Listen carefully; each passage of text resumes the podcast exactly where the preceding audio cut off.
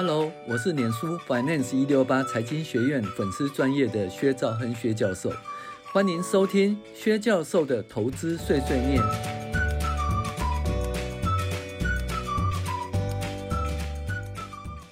各位网友，大家好，我是薛兆恒薛教授，我们来进行理财读书会哈，五十个投资迷思啊，第四集，这次讲的是定期定额，嗯，定期定额是大家都很喜欢的投资方式啦。那定期定额呢，到底是不是一个很好的投资方式呢？诶，大家见仁见智哈，但是大家平心而论哈，你认识你旁边的人哈。定期定额有没有人说，诶，因为定期定额赚了上千万以上，好像很少诶，对不对？所以呢，诶，有没有人说，因为定期定额赚的满盆满满钵的，好像也很少哦。那这样定期定额到底是不是很好的投资方式呢？那当然是见仁见智啦。可是呢，肯恩·费斯呢，他会写他。不认为定期定额是一个很好的投资方式，呃，应该也不是说不是一个很好的投资方式，而是说不是一个很好的投资获利的方式。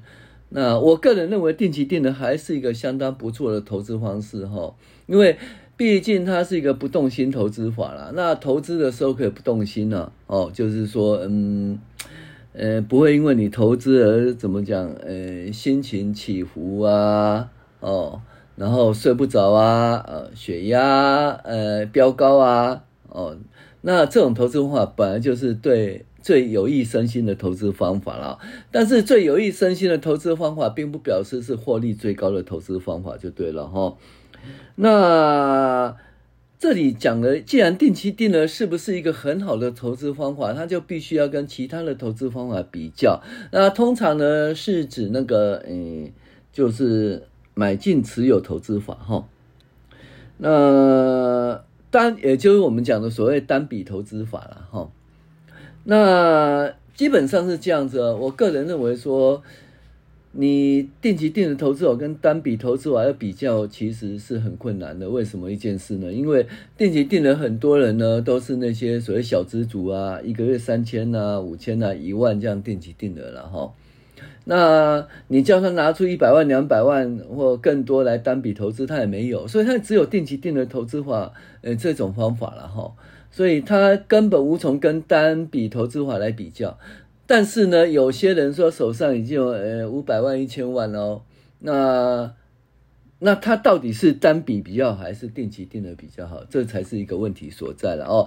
如果说你手上没有几百万啊，或上千万的话，你根本就定期定额而已啊，还有什么好讲？定期定额是最好的投资方式了哦。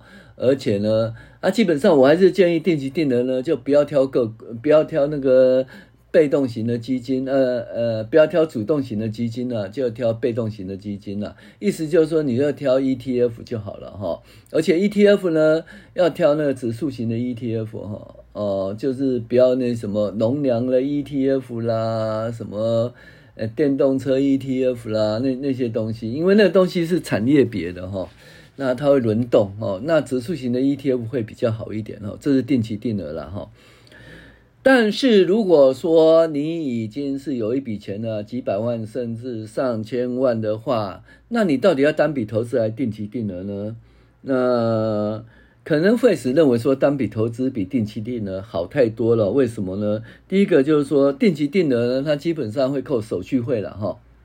那大家都知道，小额的定期定额手续费是一个有一定的金额嘛，对不对？那所以这个一定的金额去除以它的母数，哦，分子除以母数，那你这小额的定期定额的话，那基本上呢，就是它的扣除的那手续费的百分比会比较高，哦，因为你手续费百分比是说，哎，比如说百分之一啦，百分之三啦，那毕竟有一定的金额哈，没有人说扣除手续费是手续费是什么，哎。九十八点九五元的手续手续费没有，一般都是有个最低的手续费的金额哦，或者一个整数嘛。那既然这个整数的话，它就基本上它除以它的投入的本金呢，它手续费的比重就会比较高。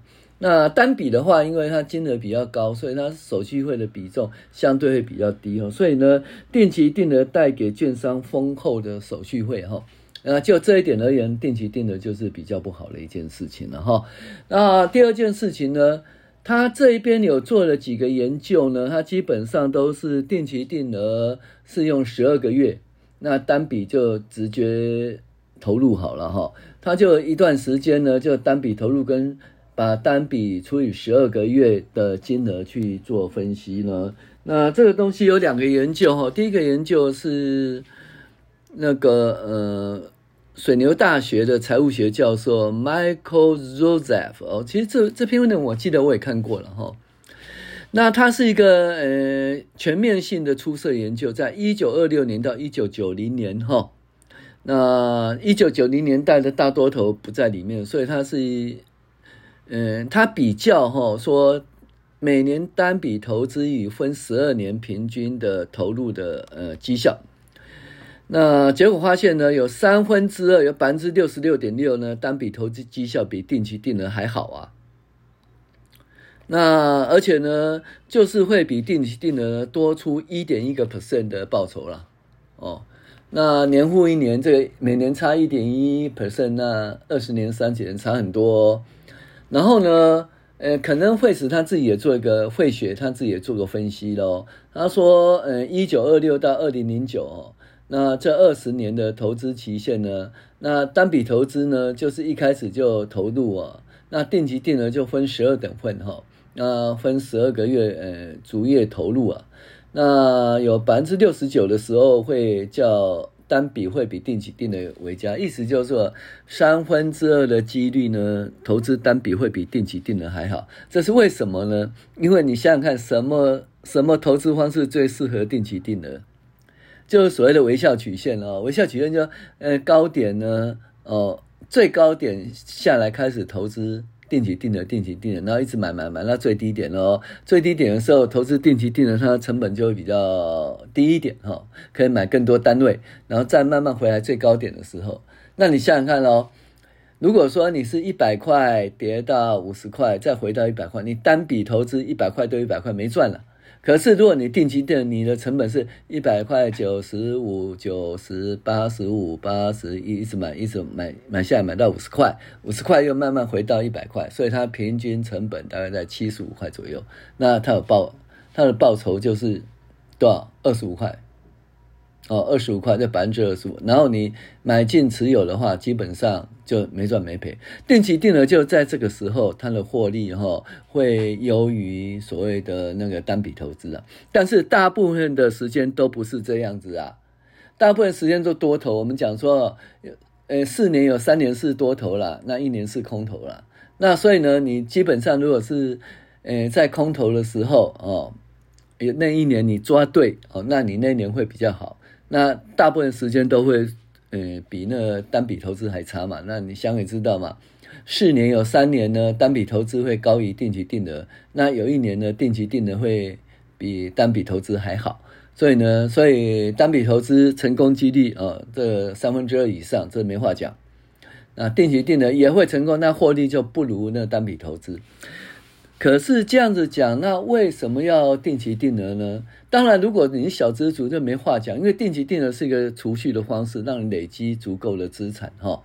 那有了足够资产，你才有办法单笔投资嘛。哦，那可是如果你已经有一笔钱的人，然后有几百万甚至上千万的话。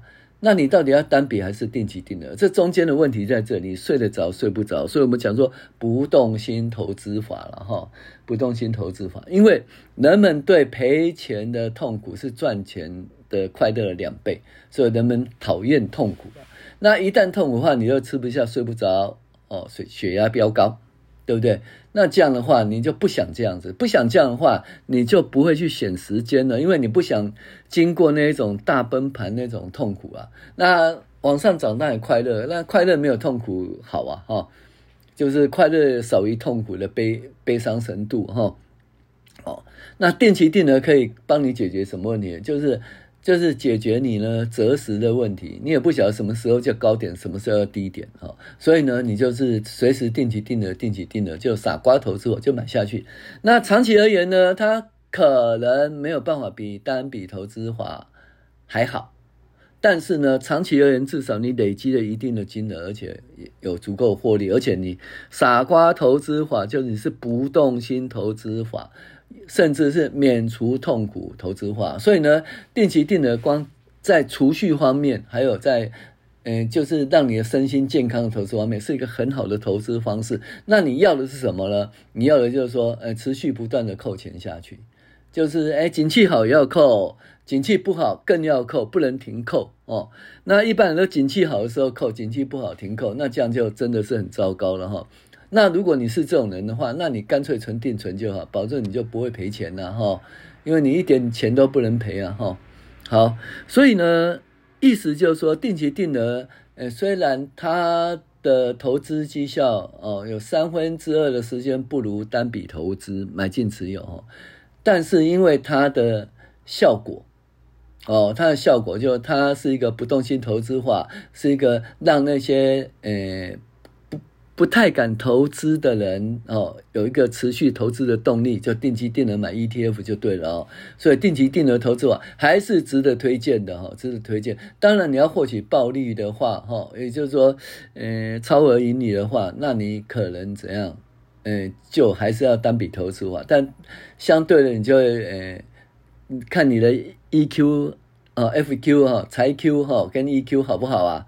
那如果不好的话，你就还是定期定额就好喽。